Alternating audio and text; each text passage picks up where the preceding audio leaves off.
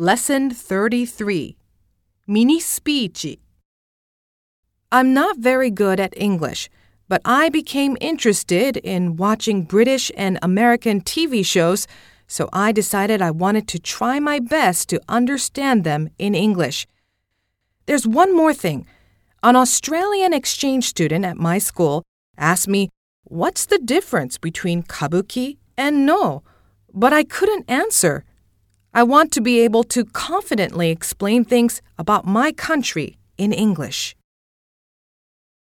もっと話そう I'm studying English because I want to live overseas one day.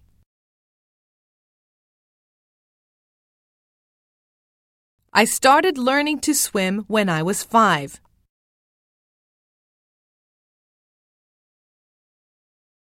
I'm very glad to have this opportunity to study in America.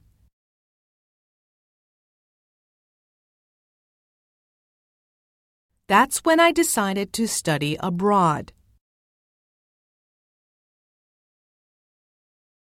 I believe studying abroad adds richness to our lives.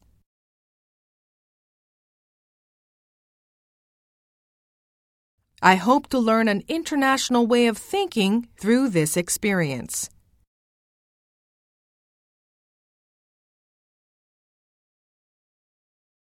I hope to turn my hobby into a career someday.